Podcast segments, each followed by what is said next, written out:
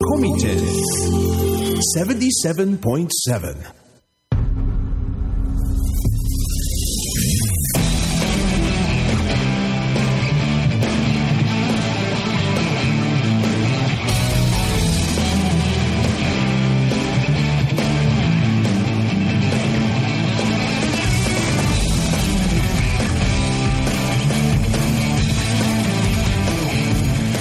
はい、皆さんこんにちは。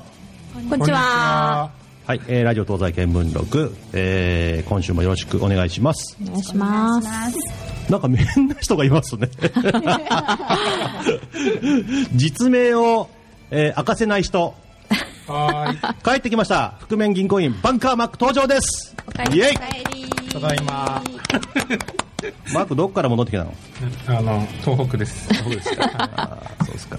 はい、ということで。南東北です。南東北ですね、はいじゃあその辺もですね後ほど、えーゆっくり、えーお話をしたいと思いますがそして、えー本日ゲストでございます、えー31歳7人ワクワク子育て中山口しおりさんですはい、よろしくお願いします。なんか手慣れてるね ちょっとメディアはかなりあ出させていただいて。ね。ここも何回目？ここ2回目なんですけど、私出たの初めてですよ。あ本当？来ただけですね、あ付き添いで。本当？うんはいはいはい。はい、まあ、なんかもうすでに常連化しそうな。常連になると思います。よろしくお願いします。よろしくお願いします。はい、えー、そしてですね、で今日はセクシー自邸夫人じゃなく、じゃなくですね、はい、じゃなく、えー、く、えー、熊、えー、オーガニックフェスタ、えー、広報担当部長とい。うことで、村井ひろみさんです。はい、はい、お久しぶりです。はい、よろしくお願いします。お願いします。はい、はい、今日はね、あのマックはあの覆面レスラーじゃないんですよ、そもそも。銀行員なんで、ね、なるほど。お金に関すること。ちょっとお話ししながらということで、お金をお貸すプロフェッショナル？うん、そうですね。うん。うんで投資もするの、投資はしないです。したいのね。で、えー貸すプロフェッショナル。そして、えー今ですねお金を集めてクラファンで、えーオーガニックのお祭りを立ち上げようとおしている、えー、村井さん。はい、で、えーさらに、えークラファンの民間企業じゃなくて自前のクラファンで引っ越しまでやっちゃおうというこの大家族のママみたいな、えー日本経済をですねはちゃめちゃにしようとしているお三方でございますがいいのかなこれで？あ、いいです。いいです。はい。はい。紹介の仕方としてはもう100点だと思います。そうですか、はい、はい、はい、はいはい皆さんね、あの、金に振り回されない生き方をしてほしいなという中でですね、今日はいろんなヒントが、えー詰まった1時間にしたいと思います。本日もよろしくお願いします。厳しい会社経営悩みを相談できる人はいますか？社員教育売上作りブランディング資金繰りそして先代社長からのプレッシャー。すべてお任せください。世代交代社長の悩みを解決します。詳しくはビジネスの軍師で検索。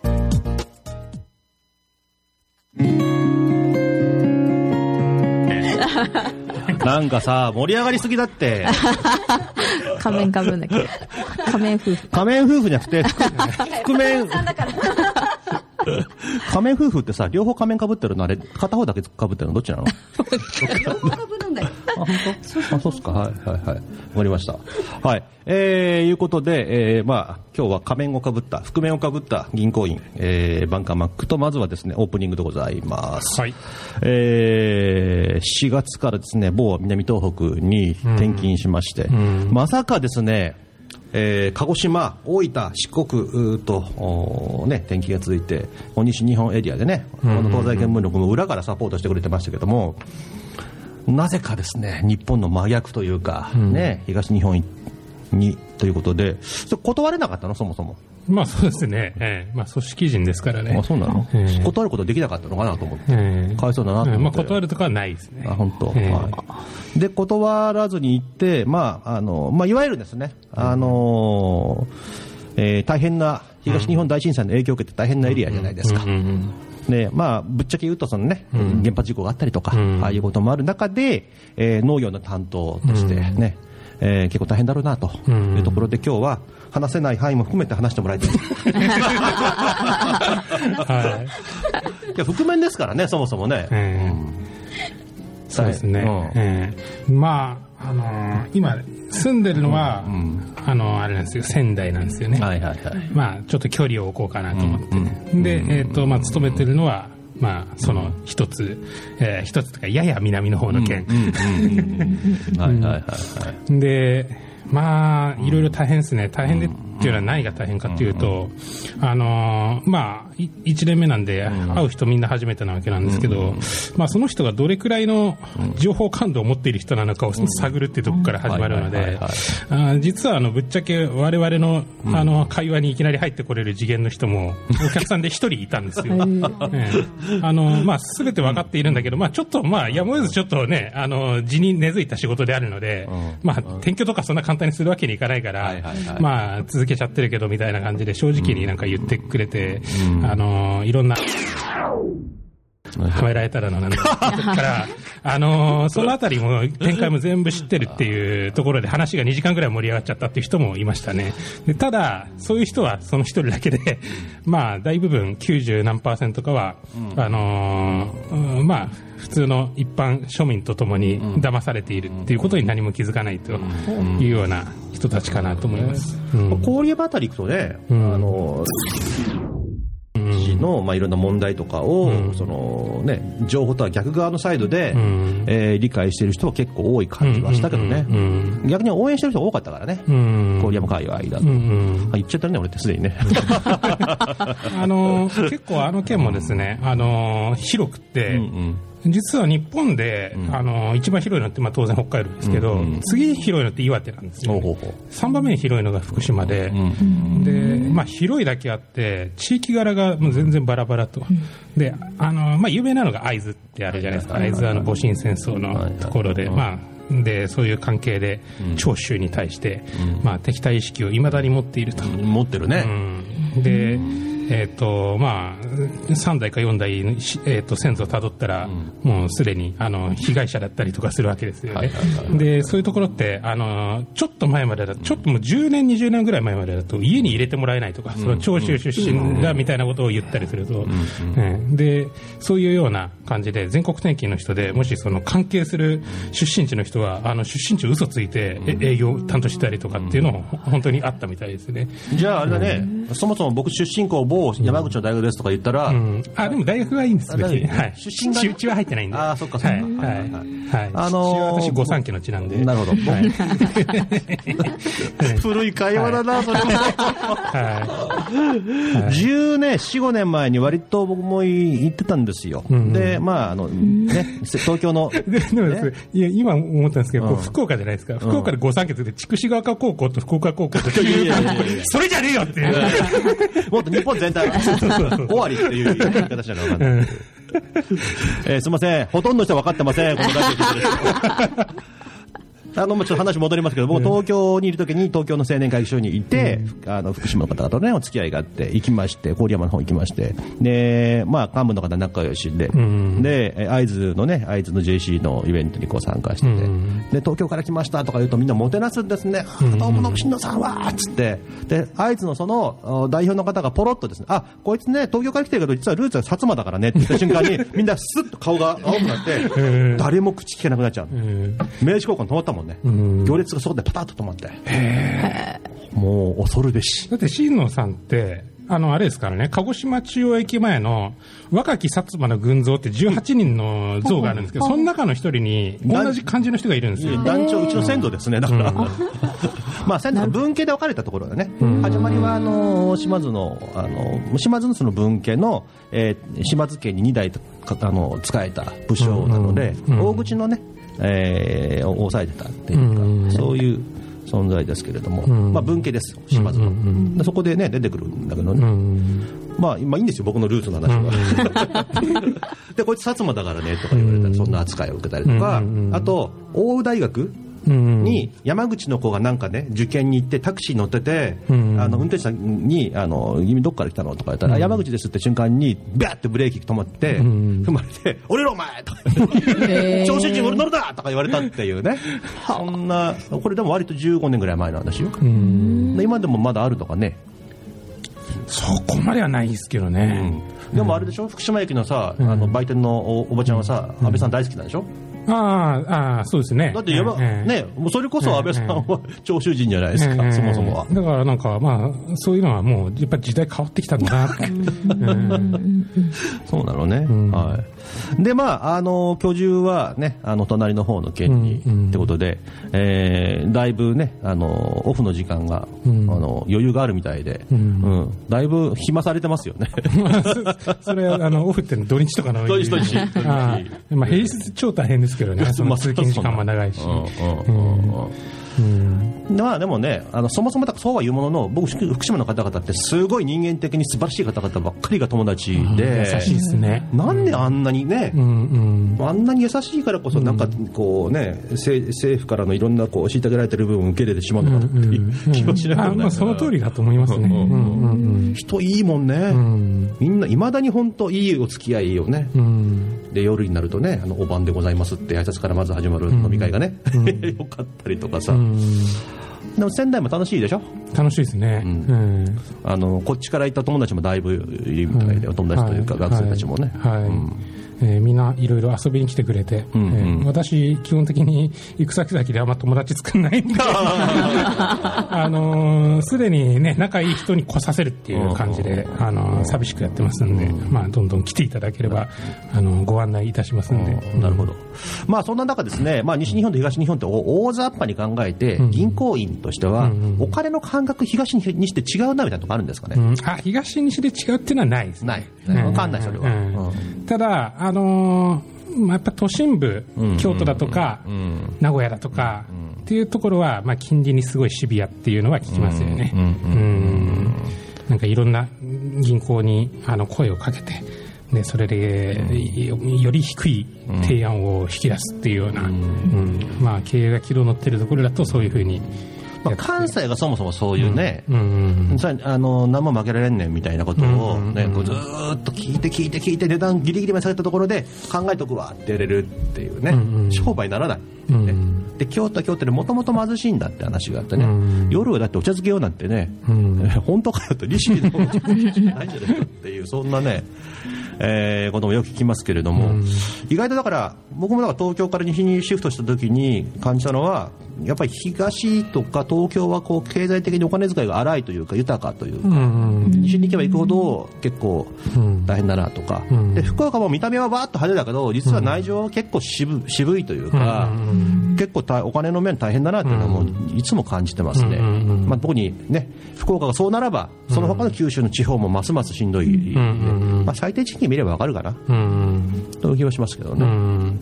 まあ、強いて特徴って言えば、東海、北陸がまあ貯蓄の傾向がかなり強いっていうぐらいでなんか借り方に特徴っていうのはそんなに、うん。うんないかな、やっぱ分かってない人はどこも一定数分かってないし、えーうんなるほどね。人の話聞かない人はどこも一定数人の話聞かないし、まあ、でもね、あの担当が農業だから、こううん大きな農業のチャレンジをしてる人からすると、うんうん単価がやっぱりこうね、うん。借りる額がゼロが1個、2個違うわけでしょ、うんうんそういう意味ではね、あの仕事としてはやりがいがあるんじゃないかなまあそうですね、えーやっぱり向こうの、あのーロットっていうのは、ん。まあ、首都圏の胃袋がありますからね、うん。うん。うん。うん。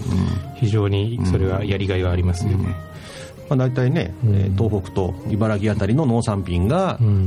東京に流れ込んで、うんうん。その食を潤すというのがパターンなんでね、まあ、でもそこ変えられないもんね。そうですね、うん。まあ、別に僕がどうこうしようと思ってません そうね、まあ、そこで、あのーね、その部分はもう触れずにいきましょうかね。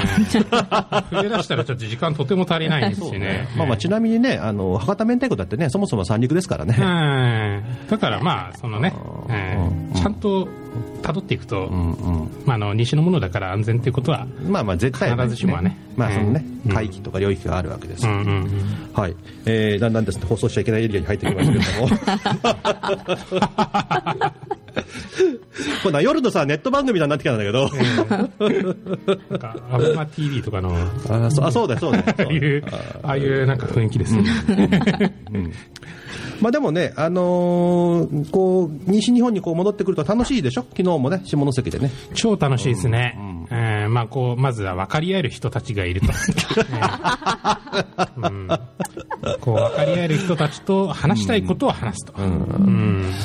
時々ね、あの、フェイスブックでも今日は我慢ならないとか言って爆発だとか言ってやってるけど、かなり投稿範囲を限定して爆発 まあ事実上爆発になってないっていう、あそうね。そうね。ねそれほぼメッセンジャーのでかい版ぐらいだろみたいな。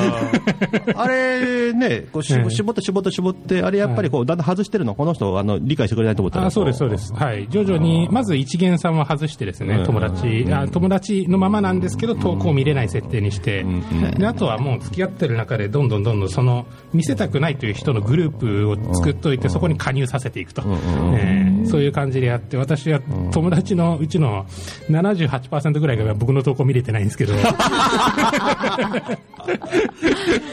ィルター的にはね、あの、原発問題、憲法9条、えーで、右か左か、みたいなところですね。だって反、反、えっと、えーし愛国とか言いながらも、米、中米がどんとかね、そういうフィルターが、だからそうですね。えもうちょっとね、少ないってことは、そのままだってさ、それがじゃあまともな日本人のこう層になるんじゃないの？実は。ーあまあ、なると思いますね。2割ぐらい。えーだからまあ、その、まあ、こっちの山口とかにゆかりがあるんで、やっぱどうしてもその自民党大好きな人と繋がっちゃうわけですよね。で、ただ、その、友達申請とか断るわけにいかないから、まあ、受け入れますと。とか、あと国会議員そのものとも繋がっちゃったりとか、まあしたり、市会議員だとか、まあ、繋がっちゃうのは仕方ないけど、やっぱり、そういう人たちに僕の、投稿を見せて、悪い思いしてもらうのも良くないなと思って、えっ、と、まあ、ちゃんとそこは切ってですね。うんなるほどね。まるで汚染水のろ過みたいな感じで。ああ、いいですね、で俺もびっこの前びっくりしたんだけど、俺のインスタをさ、ミルコクロコップのオフィシャルがさ、なんかフォローに来て、いや、俺フォローしたわけじゃないんだよ。フォロー返しじゃないからね。うんいきなりミルコクロコップからフォローが来て、いいのか、ミルコクロコップみたいな。と思ったらさ、ツイッターはさ、イルミナティの、なんか、あの、代代表者から来たみたいな。これ本当にイルミナティなの？みたいな。そもそも存在してるのかっていう。まあなんか不思議なね、世界を、えー僕らも見られてるのかな。まあそういう商売だからしゃあないかな。はい。はいということで、えー、分かる人にしか分からない、あの、十数分間でした。この後は分かる人にし、分かる、分からない人にも分かるような、えー、この後番組に、あの、しますんで、皆さん引き続き聞いてください。よろしくお願いします。You are listening to Community Radio Tenji Komiten 77.7.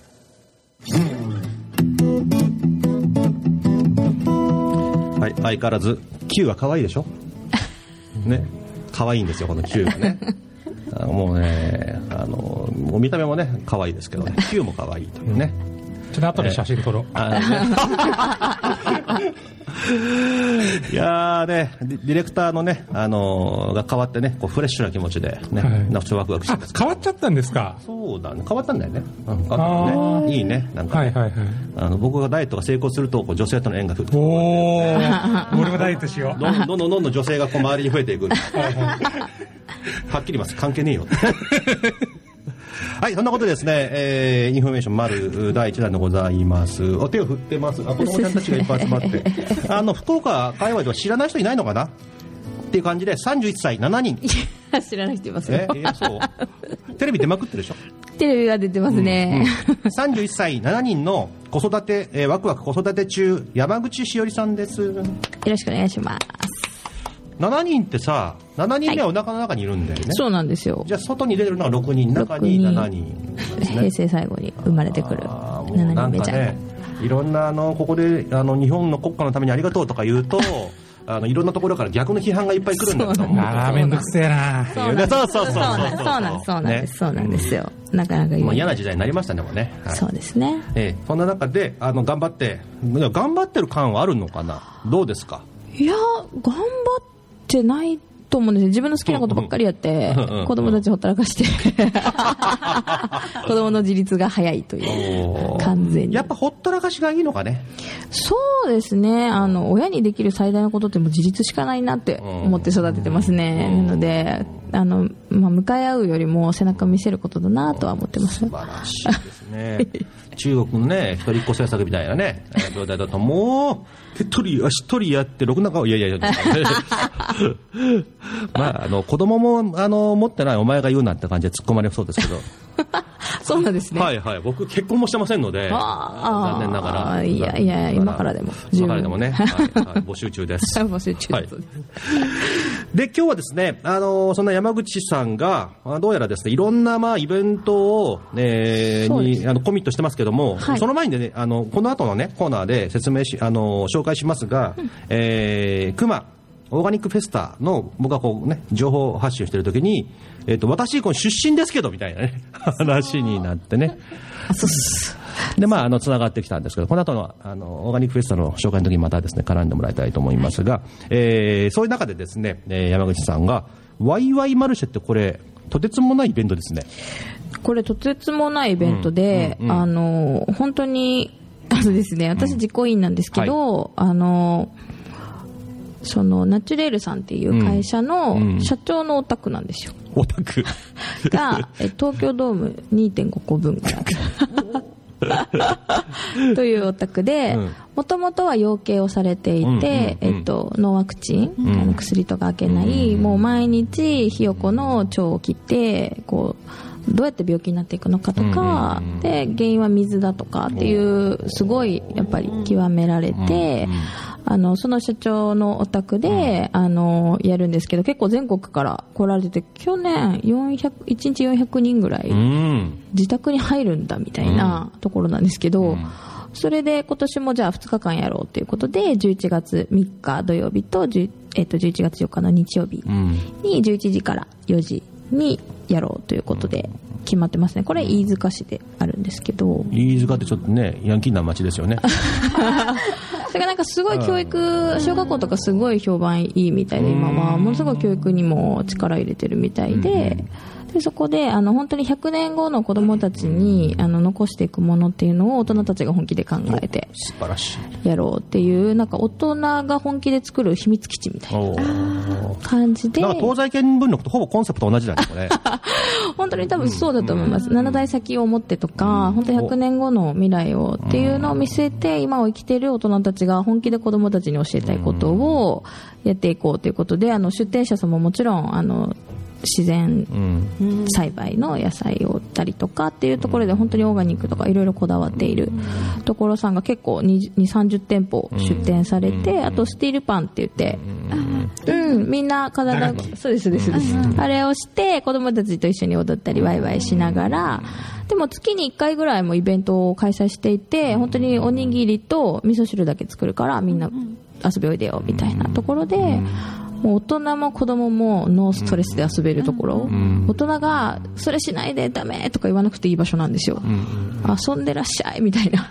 でポニーがいたりとか本当に素敵な場所であの湖も目の前にあるのであの本当にいいところで環境的にはここで育ったらすごいいいよなっていう本当に自然の多い。なんか本当に子供、うん、大人が結構本気で遊んじゃいますみんなで大縄やったりとかしてるんですけど、子供はほったらかしで大人が遊んでるみたいな。そうです、そうです。でも子供は子供で大きい子がちっちゃい子を見るみたいな、っていう自然にそんな感じができているところなので、もう本当に楽しくって、まだ関わって1年経ってないんですけど、あの、ガンガン関わらせていただいてて、っていう、そう、すごいあの楽しい、あの、イベントがね、3日4日にあるということで、1000人規模で、今主婦の、1000人規模って、1000人規模ってね、結構すごいですよね。普通そうマルシェとかつくもので、10人とかが多いじゃない。なんか、100人いれば超すごいんだけど、1000人規模。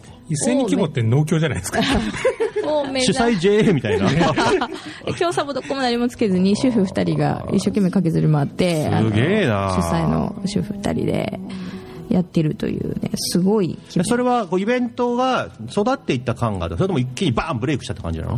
いや育って育ててらっしゃるって感じですね。矢野や矢野夫妻がですね。そこナチュレルの矢野夫妻がすごい育ててきたもので本当に真摯にあの本当に100年後に残したいっていうことを考えながらやってるなっていうのはものすごいみんなに伝わるんですね。ん。あの師匠って呼んでるんですけど。師匠のあ熱く語りがもうみんなの心を打つというところで、ね。和尚なのか師匠なのか分からないっていう。和尚が揃ってますけど、ね なるほど。そんな感じです。はい、はい。えっ、とこのワイワイマルシェを知ろうと思ったらフェイスブックの、えーワイワイマルシェで検索ですね、はいす。すればってことですね、はい。ぜひあの近くの方も近くでない方も、えー一度ですね行ってみるといいかなと思います。それと何やら私的ななんか、あクラファンをやるらしいね。そうですね、11月に多分立ち上げるとは思うんですけど、あの山口県7人目ができたので、家が狭いぞっていうことになり、みんなに言いふらかしてたら、引っ越したいって言ってたら、それクラファン立てちゃおうみたいな。山口区お金がありませんみたいな。引っ越し費用なんか1円もありませんみたいなところで、まあ、周りの人が心配しつつ、それだったらもうクラファン作っちゃおうかみたいな。でもクラファンやるとなんか20%ぐらい取られるらしいから、じゃあ自分たちでやっちゃおうかみたいなところで、あの、立ち上げようかってことで周りの友達が何人か立ち上げてくれるということで。まあね、クラファンの民間の会社もありますけども、自分でまあ募金形式というか、そうですよね。もねう。オールオアラッシングですけど、オールインワンで行こうと。そうですよ。もうリターンないというか、リターンは 7, 7 人産むことがリターンだみたいな。まあ、お金いただく人は、なんか、後日遊びにおいでみたいな。そうで、もう大体みんな遊びに来たり子供預けに来たりしてるのがもう常なので、もう本当にリターンいらないということで、あとはもう出産して、1ヶ月ぐらい家から私は動けない三熟期に入るんですけど、はいはっていうのはあのグループ LINE とかができて、山口市より支える会みたいなところで、保育園のお迎えから、金額とか。あるの目標金額って特になくって、毎月毎月あったらいいよねっていう、なんか1回でドンって終わったあらね。山口が生きていけないんじゃないっていうことで、クラファンの定期預金。そうです、そうです。もう500円からできるみたいなところで、やろうみたいなことをなんかやってくれてい定期メンて。バーをね。募って。もうさ、国のさ、あの金とかさ、各地方自治体の金とかさ、もう税金とかさ、無駄遣いばっかりしてんだから、もうこの人に流し込めようみたいな。そうそう。めっちゃ欲しいねねえ、でもなん。かもう。全然ほらそんなやつは進まないからもう自分たちでやるしかないとか言ってみんなで、本当にありがたい環境だなと思って、あの、夫と二人でありがたいねって言いながら、そう。です、そう。です。埋める人が埋めばいいと思っているので、うんう。んうん、そうなんですよね。もう産んでいこう。みたいな。よし、あの、決めた。番組とコンセプトぴったりなんで、あの、引き続きあなたを応援します。よし、じゃあ僕も応援しよう。やったーありがとうございます。やったあの、からのものを送らないようにね。あの、ちゃんと現金を。現金をね現金でお願いしますありがとうございます。うんえーということで、東西見聞録、えーコンセプトはですね、未来、えー未来を守るためにということで、ね、未来やる未来のためにということでやってますので、えー同じコンセプトの山口さんをですね、サポートしていきたいと思います。はい、引き続き、あのー、Facebook と番組の方で、あの、近況をね、えー知らせていきますので、よろしくお願いします。この後は、えー、熊オーガニックフェイサーです。You are listening to Community Radio Tenji Komiten 77.7.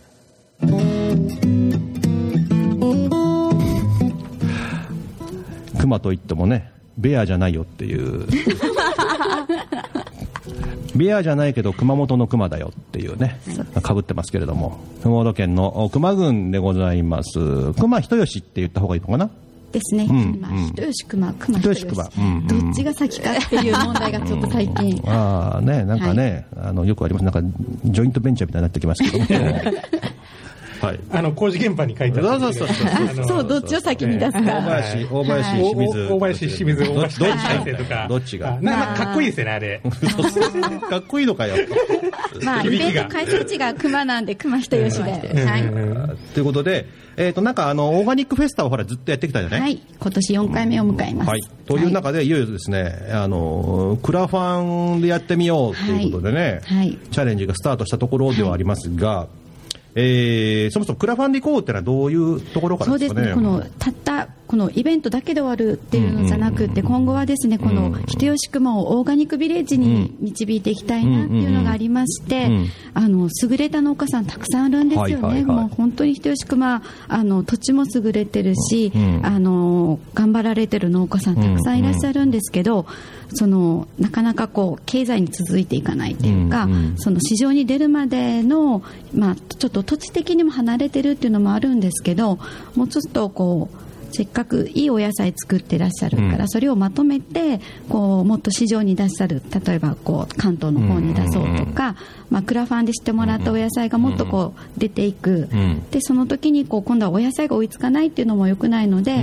まあ、そのオーガニックビレッジとしてうんこう支援していけたらなっていうのがありまして今回立ち上げました。なるほど。はいまあでも追いつかなくていいんじゃないのって気もするんだけどね。そうですね。キャベツがこう持っててさ、う。んこっちがさ50円のキャベツでこっち280円なのよ。なんでこんな高いの？いやオーガニックだからって。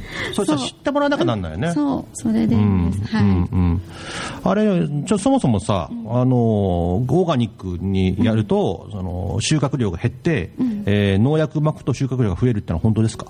まくまあそうですね、てか育てるのは簡単ですもんね、農薬、あの均一的な種を仕入れ、えーそして均一的な作り方のもとで、うん。なんか観光栽培っていうらしいですけどね、そういうのを、あの監修の監という字に行うという字で監行栽培。なるほどね、はい。じゃあ戻りますが、まあね、最近、種の方もね、いろいろとコントロールされたりとかい。うこともあって、えーもう自分たちはどうにもならないぐらい、えーね、海外の圧力かかってますけれども、ね、で、ほら、熊の皆さんが作った本当にいい野菜って、福岡にちょいちょい入ってるじゃないですか。はいはいね、イムズの8階じゃなくて、イムズの何階だあれ、13階。えーと13階ですねはいえーのななんだっけ、レストランだ。えーっといやいやいや、ここにはい、は出てない、はい、はい。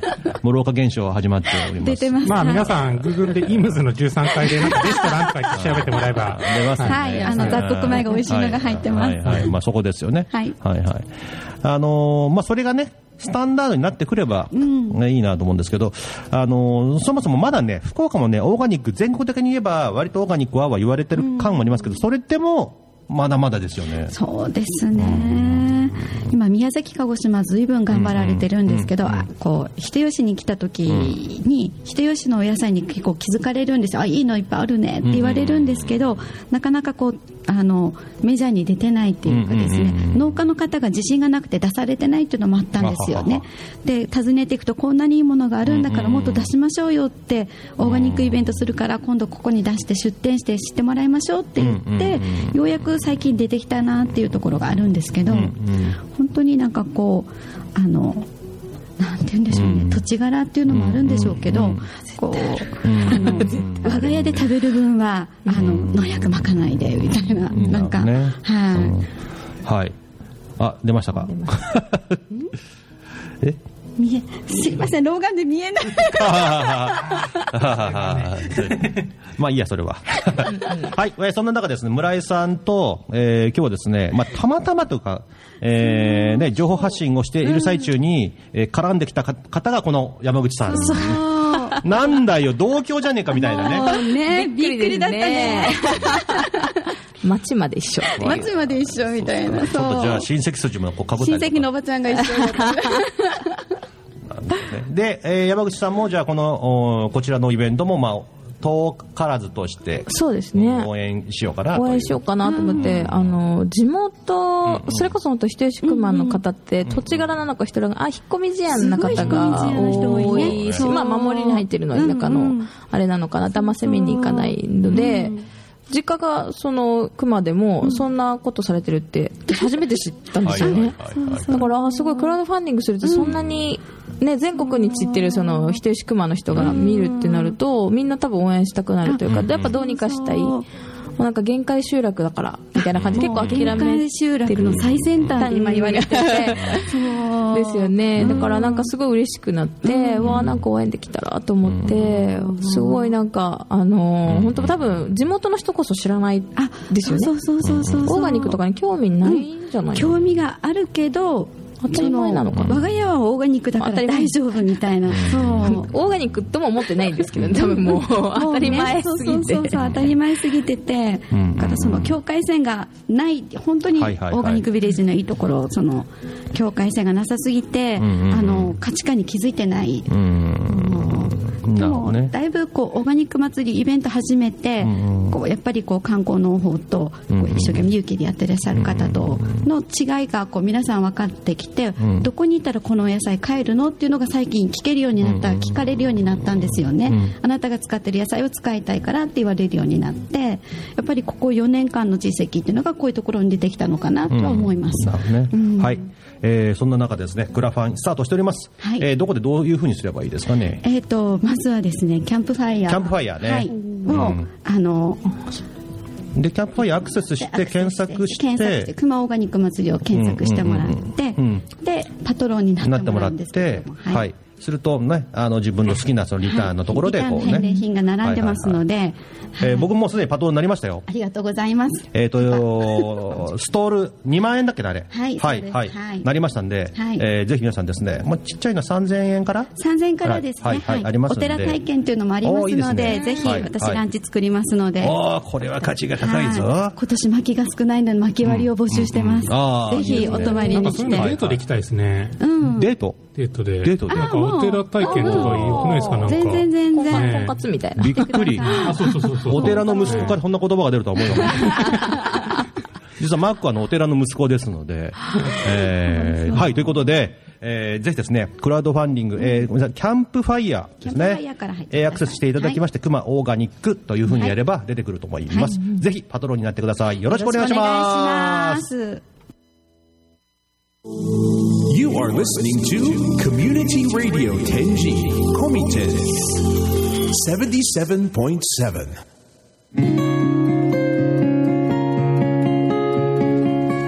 はい、えーそれではリーダーストーク後半でございますが、ここからセッションでございますね。えー、マックを軸にですね、お金の借り方、集め方、そして稼ぎ方なんていうことをですね、話をしていきたいなと思いますけれども、クラファンの話を聞いて、銀行員としてはどうなんですか？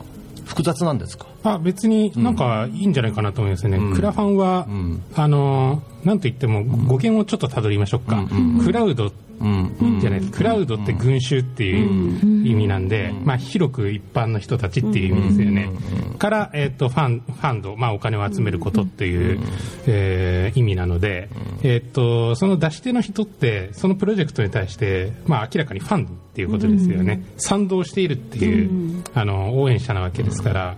あのそれとってもいいやり方だなと思ってて、えっとまず作り手からするとあの、まあ、受注生産みたいな感じになるじゃないですか、だから在庫を抱えるリスク在庫を腐らせちゃうようなリスクからも解放されるっていう意味で、そういう目線で僕は見てますね。うん。なるほどね。うんだからそれが返済型だとしても、うん返済しない型だとしても、なるほどね、うん。まあ、そもそもね、投資と融資の違いがありますよと、うんうんうん。融資はこれ返さなきゃならないけど、うん投資はまあ返す義務はないけども、うんうんっていうことですよね、はい。そういう前提がありますけども。僕もですね、個人であのやってるんですよ、ミュージックセキュリティーズ通して、2つやってみたんですけど、1つはあの元本以上返ってきて、1つは、まあ、うんなんかちょっとやばそうですみたいなお手紙が。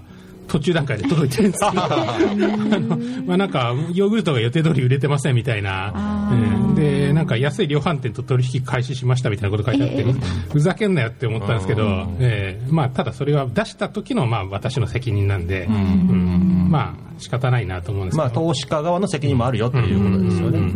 まあ、でも、その中こうストーリーに自分がこう入っていく感情にできるっていうのは、それはそれで楽しい、そうですね、あれめっちゃ楽しいですね、あのそれ初めて取引しだしたのは4年くらい前だったんですけど、やっぱり1年に1回、それなりのものが届くと、でまああのそれをまあ金銭価値に置き換えた場合の利回りって相当いいんですよ、あのミュージックセキュリティーズのあの返済型のやつでもですね、うんあこれ、こんな楽しいなと思って、もっと出そうかなと思って、あのそれ一件失敗してもなお、なんかまたどっか出したいなと思う、そういう気持ちにさせてくれる、えーものですよね。ね。うん。はい。まあ、そんな中で、えークラファンのまあ、枠組みさえも超えて、自前でクラファン、マイセルフやっちゃおうと、ああいう山口さん的にはどうですか、そのクラファンのシステムさえ超えちゃえとかさ、日本の経済自体がもうぶっ壊しちゃえみたいなとこあるんですかね？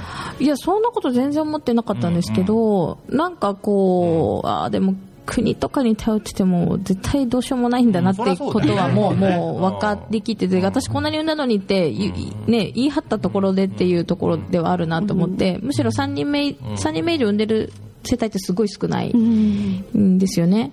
だからそんなね、少ないところの世帯がどんだけ叫んだところで、へえぐらいで終わるんで、本当にあの少子化だ少子化だって言いながら、産むは産むけど、産ん。だら終わりみたいな、じゃあ自分が親だから自分で育ててね、みたいな感覚でしか多分ないのかなと思った時に、まあ友達たちが本当にそういう感覚の人が少ない、地球の子は自分の子だと思ってくれている感覚の人たちがやっぱりワイワイマルシェとか集まる方ってみんなそんな感じの方なので、なんかそうなると支え合いがクラウドファンディングになるというか、本当に信用持ちというか、がお金持ちになる時代なのかなって今はすごく思いまあ、そっちにしなきゃならないってことだそうよね。ですね、うん。これからの世界は、だからどれだけ与えてるかっていうのもすごい大事なのかなとは思ってますね。うんえーで、まあ、村井さんですけれども、まあ、今回ね、キャンプファイヤーということで、えー使ってみました。まあ、もちろん、キャンプファイヤー以外のね、募金も、こう、しながら、また当日のね、ね。えー募金もしながらというようなことで集めていくんでしょうけれども、おーやっぱりお金を、えー自分で、えー自前で稼いだものを投下するんじゃなくて、やっぱりこうファンに集うあの、そうですね。集めてもらうというか、えーこう集めるというのは、こうどこでこう今回やろうかなという決断のターニングポイントだったのかなってそうです、まあ、去年のイベントの時もだいぶ言われたんですよね、このイベント、クラファン立てたらとか、あのドネーションで、あの入場料とかも取ってなかったんで、はいドネーションしたらいいのにってもう言われてたんですよね、で、まあ、結構、資金繰りもこう毎回結構なあのお金を使ってるんですけど、ドネーションってどういうことですか？ドネーションあのお布施に近い感覚ですね、うんあのこちらからいくらくださいって言わないけれども、このイベントに対して、まあ、こんだけ払っていいだろうっていう入場料みたいな、こう次のイベントにかけるあの気持ちですよね、例えばお寺に泊まりに来てもらいます、お寺はお金いらないよって言ったとしても、次に泊まる人のあのご飯代だけ置いていきましょうかとか、うん。お布団をお借りしたからお布団代を払っていきましょうかみたいな気持ちを置いていくっていうのがドネーションになっていくんですよね。まあ、仁義ですね。仁義ですね、はい、自分のためじゃなくて次の人のためにあのお金を託していく、ではいはい。はい次来た人があじゃあ自分の布団代を前の人が出してくれたからじゃあ次の人のために布団代を置いていこうみたいな。そういうこう気持ちのつながりっていうのがドネーションっていうので、はい、なんかね、あのーお葬式をするとさ、お坊さんにあのおいくら払えばいいんでしょうかって言ったら気持ちだけで気持ちだけでって。気持ちはいくらなんだよと。そうなんです、はで気持ちでいくらですかって、いやー、気持ちだけですって、葬儀屋さんそこを言っちゃうとまたこう揉めちゃうんですよ、いくら、ねはい。で、っていくらとかって、50ぐらい、50ぐらい。マジ？とか言ってななるわけね。はい。うん。え相場どれぐらいですか？わかんないですね。ああお坊さん何人に呼ぶかとかですね昔ほらあの浄土真宗とかが学士さんたち呼ぶでしょその方たちにもお金包まなきゃいけないとかっていうのがもう最近だいぶ簡素化されてるからですねそういうのはないんだけどなんか景気良かった頃ってなんかお葬式って帰ってくるとちょっとお小遣いもらったりしましたね。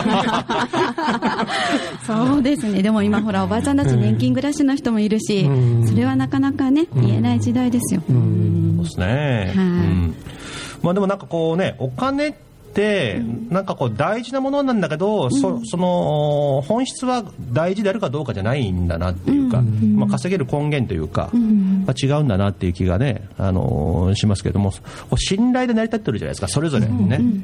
で、それってさ、あのーやっぱりこう今年の僕のテーマはですねビジネスってその物を売るじゃなくて、え民の方からの運動的なものがその商品とかサービスとかを押し上げていくっていうのを僕今年のテーマにしてるんですけども、皆さんのそれぞれのお本当は正しい方向はこれだっていう人の思いが商品を押し上げる側に、そうですね。うん。ユーザーの方にその主導権があの移らなきゃダメだなと思ってるんですね、そういう意味ではそのファンを作るっていうことが大事だなと思って。そうですね。うん思いのある人がねいますよね、なんかね。そうですね。あの未来って子供だと思っているんですよね、うん。未来未来っていう未来って多分子供たちで、それ作る大人側がっていうところでは本当にあのありがたいというかクラウドファンディングみたいなことが流行りだすとすごくありがたいなと思って。最近オンラインサロンとかも結構あー多いですね。聞きますよね。ハーチューみたいな。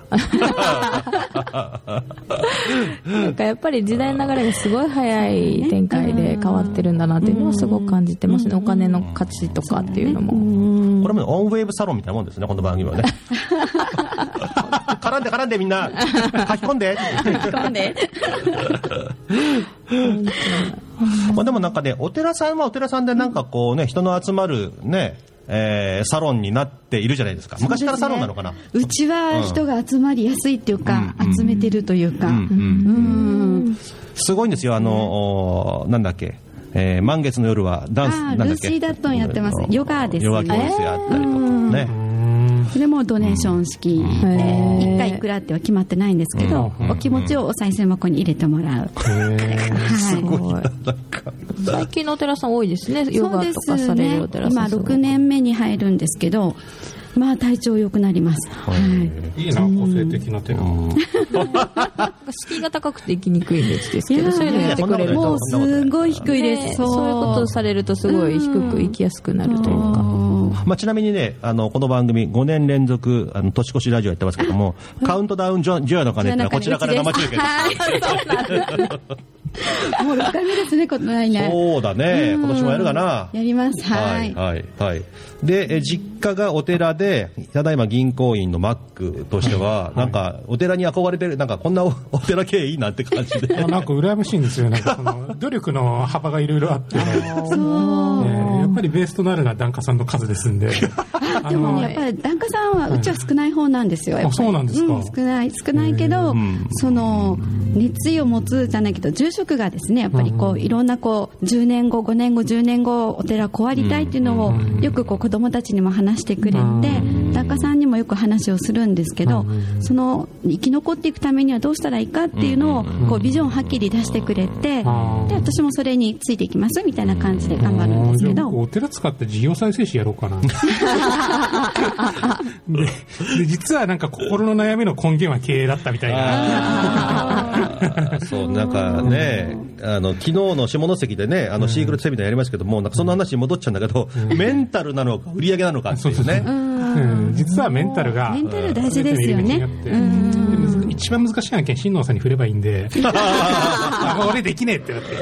まあでもほとんど。こう儲かるってことはまず考えないでやってますよ、もう儲かるどうこうっていうよりも、んうんこう来る人が気持ちよく帰れるかとか、心をこうちょっとこう言えなかったことが言って一言言って帰れるようになるとか、うんお寺に来てよかったって言ってもらえるのが一番の目標なんで、あそうですね。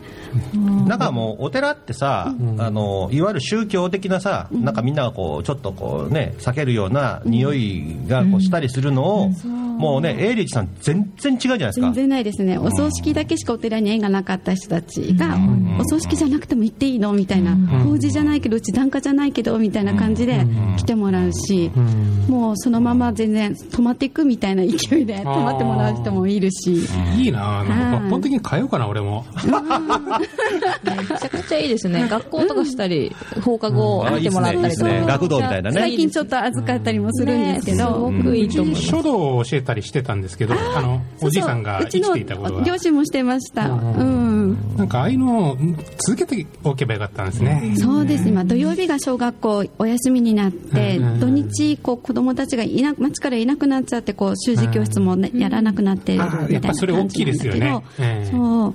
でもやっぱりお寺ももう一回習字教室やってくださいみたいなこと言われるんですけど、まあ私字がすっごい汚いんで お証人とかですねおじいちゃんおばちゃんにやってもらったらっても言うんですけど、まあでもそれよりまあイベントやって、うん。土日にこうお寺に人が来てもらってうん。ですね、うん。はい。ということでですね、まあ今日おせおせで住んでおりますので、このままソウルフードいきますね。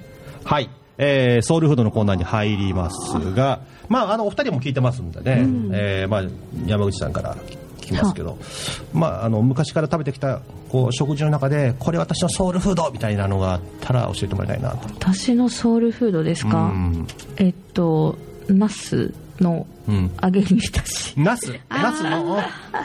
揚げに浸しですかね。甘い感じのね。甘い感じのです、はいはい醤油ベースの。はもうばあちゃんの味ですね、ばあちゃんの味。ばばあちゃんの味がじゃあソウルフード。そうですね。もうばあちゃんに育ててもらったっていうのがあって、本当に親から親元離れて14で熊本にまた前戻ったので、で本当にもう今でも私は家でよく作るんですけど子供たちのソウルフードだろうなとは思ってますね、じゃあばあちゃんから私に私から子供たちに。そうです。で旦那も大好きで、うん。これだけで定食屋出せるよみたいな。どんだけナスや。ナスや。いいね。どんだけみたいな目に1個しかないみたいな。ナスやいいですね。ナスやですね。うん。すごいエッジが立ってるね。食べたいな。ねあのクラファンのほら返礼品にナナスをいいんじゃないナスパーティーやりますっていうね。もうもうみんな作っていくと大体また作ってまた作って言われる子だなと思って。じゃあ今度ごちそう何行こう。ぜひ。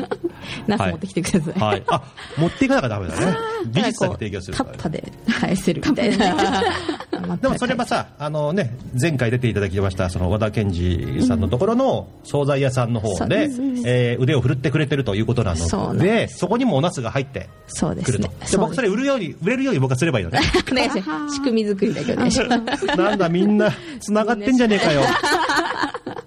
ってことで、ちょっと聞いておきましょう。えっと、村井さんのソウルフード何でしたっけ？私きなこご飯大好きだったんで最近食べてないんですよねにちっちゃい時にきなご飯食べてたのが最近フルーツに変えちゃったんで。なるほど、なるほど。うん。え、あの、きなこご飯でさ、あの、昔俺はあの、砂糖が入ってたんだけど、そうそう。入ってる？入ってない？砂糖入ってたんですよ、ね。だから今白砂糖も取らないかあーはいはいはい。らきなこ自体がもうちょっとそうね。そう黒砂糖とお塩を入れうんてそれをご飯にかけて食べてたんですよ。でもじいちゃんそれしてますね、大分も割とあったよ。黒砂糖。あったぼあった。た餅のきなこばあちゃんみたいな。あーそうそうそうそう大分安馬のあれですね。そうそうそう、同じ文化、同じ文化。こんな感じはい。で、えっと、食がちょっと変わってきたのかな、マックのソウルフード一体何なん。だあ僕はあれです。大根の葉っぱを炒めてご飯にかけて。変わらない。ね。変わらない。炒めるときに、あのー、ごま油醤醤油を、醤油とごま油とかね。うん。絶対美味しいやつですね、はい。で、まあ、僕もたまにフェイスブックであげるんだけども、また同じものに、さ最近実家にね、帰った時に、あの、ちりめんじゃこをね、そこに混ぜて、で、ご飯に盛って、ご飯よりもそっちのね、具の方が多い状態で茶漬け。みたいなはいはい。そうそう。で、あの、過去ですね、いろんなあの、フェイスブックも上げてきましたけども、多分その時一番多くいいねがついて280ぐらい、茶漬けだぞ、お前ら、みたいな。山盛りのね、二郎ラーメンみたいになっちゃって。二郎ラーメンが九州じゃわかんないか。関東じゃわかんない。二郎系ね。二郎系ですね。はい。まあそんなことでですね、あの、お送りしてまいりましたが、えー、それぞれ皆さんの活動を引き続き、えーサポートしていきたいと思います。えー、熊オーガニックフェスタのクラファン、えーはいどんどんですね、情報発信しますし、はいえー、ワイワイマルシェ、そして山口さんの 引っ越し大作戦。出産と引っ越し出産大さ 大作戦。大作戦ではい。を、えーサポートします。で、マックの方のおコラムをですね、東西見聞録のオフィシャルホームページもうすぐできますので、そちらの方で、えー月に1、2ぐらいかな。そうですね。はい。あの、もう、ネタはもう十分書き溜めてありますんで、はいあと編集するだけなんで。なるほど、なるほど。はい。で、ホームページもね、うちもね、あの、人のホームページ山ほど作ったけど、自分のホームページがなかなかできないっていう。まあ、よくありがちなパターンになってますけど。僕も1ヶ月前に原稿振ってて、まだ話がね、動い てないんで。まあ、あの、そろそろ今週かなという感じではありますが。はい。えー、という中でですね、エンディングでございます。皆さんのですね、人生のお理念、ミッション、えー、お聞きしたい、えーもらいたいなと思います。私はあの今のその仕事をですね、えー、と中小企業の成長発展に貢献するっていうことを、えー、と理念と、えーします。はい。はい。もう人吉区もねやっぱりオーガニックビレッジですね、はい、あの素敵な環境、あの山に囲まれてる本当に綺麗な空気と山と川をですね守っていかなきゃいけないっていうのがあります、はい。はい。山口さん。はい。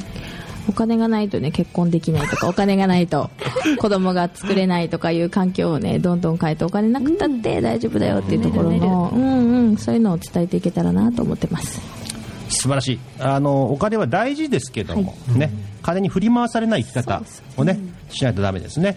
金なのか、金を生むそもそもお人のおね思いが何なのかそういうところをですね追求していきたいと思います、えー未来ある未来のために東西見聞録引き続き引き続きですね皆々様を応援していきますんでよろしくお願いします。よろしくお願いします。えー東西見聞録11月に入りますと私の個人的なスケジュールがですねまた変わりましたんで、えーオンエアのタイミング変わります。第1第4日曜日でございます。はいはいはいえー真ん中の東京であの東西見聞録東京版やってます。ん。でそれはそれで聞いてください。あの、東京と九州両方がですね東西見聞録を応援オンエアしますのでよろしくお願いします。次回はですね11月の1週目でございます。九州の方はね、えー女性画家。画家ですよ画家。はあ、また縁がないですね。えー画家のお姉さんをですね、えーお招きして、まあ、なんでそんな作品作れるのというところをですね掘り起こしていきたいなと思っております、まあ今年もねあと4回ですね。プラス年越しもありますので年越しもまたねじゃあはいよろしくお願いします。えー乱入してもらっていいですかねいつでもね。はい。はい。でマックの方は、えー南東北で頑張ってください。はい。沈んだ沈んだ沈んだいや僕もなんか定期券で金かかるんで、クラファンやりてえな。マックを助けるクラファンっていうね。はい。あマックの方にですね、どうぞあの、フェイスブック見てもらうと、あまあわかんないか。あこのオフィシャルホームページ出ますんで、そこであの、コラム見てもらって、えー、繋がってもらってもいいかと思います。よろしくお願いします。えー、皆さんありがとうございました。ありがとうございましたえー、素敵な日曜日をお過ごしください。